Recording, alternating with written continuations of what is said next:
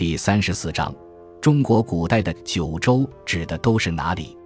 陆游在《十二》中写道：“死去元知万事空，但悲不见九州同。”诗中所写的九州指的是哪里呢？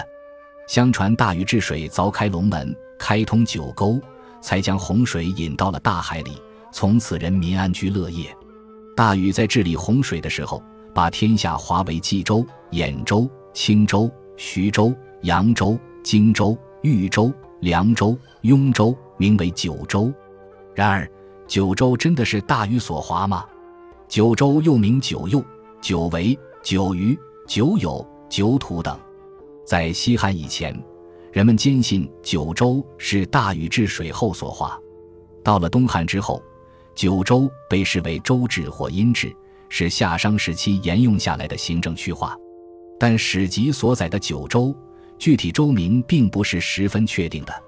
尚书中说九州为冀。兖、青、徐、阳、荆、豫、梁、雍，周礼中又说有幽、并而无徐、梁，而雅中则记载有幽、营而无青、梁。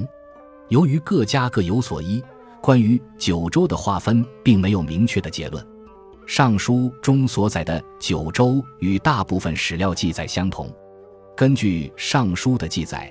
当时的九州涵盖了今天的河南省北部、山东省西南部、兖州；河北省南部、山西省东南部、冀州；山东省东部和北部、青州；河南省东北部、山东省东南部、安徽省、江苏省北部、徐州；安徽省南部、江苏省中部、江西东部、浙江和福建部分地区、扬州；湖南、湖北两省及河南。贵州、广东、广西部分地区、荆州、河南省南部、安徽省北部一带、豫州、陕西南部、四川省东部、雍州、陕西、甘肃、宁夏回族自治区部分地区、凉州，这一说法的提出，虽然佐证了大禹治水划九州的说法，但在有些文献资料里，九州所提山川地名实为战国之后方才出现的。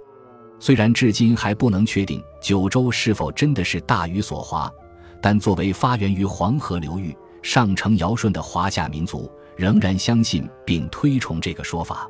西汉司马迁在《史记·孟子荀卿列传》中又赋予了九州新的内涵：九州指的是诸天下，中国乃九州之一。